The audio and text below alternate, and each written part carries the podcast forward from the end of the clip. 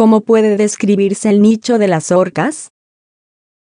Primeramente, un nicho ecológico es el rol o modo de vida que un organismo toma dentro de su comunidad y la manera en la que se adapta y satisface sus necesidades básicas para sobrevivir y reproducirse, todo ello mediante un conjunto de condiciones, recursos e interacciones que requiere.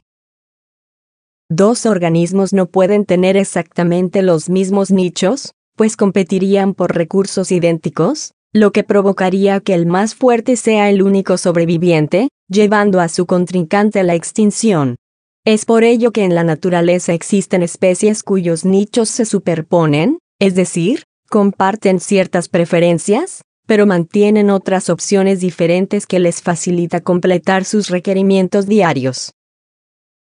El nicho de las orcas es muy variable. Su extensa distribución permite que en sus poblaciones haya culturas distintas que han evolucionado de acuerdo al entorno. Incluso, se piensa en la posibilidad de que nuevas subespecies estén circulando por los mares y océanos. El nicho de estos cetáceos difiere de manera más evidente en su alimentación. Por ejemplo, las orcas del Pacífico Norte que viven al sur de Alaska, Washington y Columbia Británica y se les conoce como residentes, basan su alimentación en peces y calamares.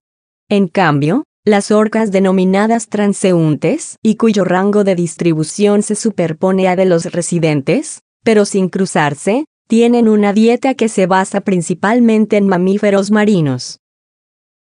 Lo interesante de las orcas es que no se limitan por los niveles de salinidad, temperatura o profundidad, pues tienen la capacidad de trasladarse por aguas de distintas latitudes y desplazarse por el mar abierto o llegar a zonas costeras con pocos metros de agua. Las cinco formas de orcas antárticas y tres formas de orcas del Pacífico, también conocidos como ecotipos, difieren considerablemente en hábitos alimenticios, hábitat, comportamientos y estructuras sociales, por lo que se puede concluir que el nicho de las orcas depende completamente del tipo de población que estemos tratando.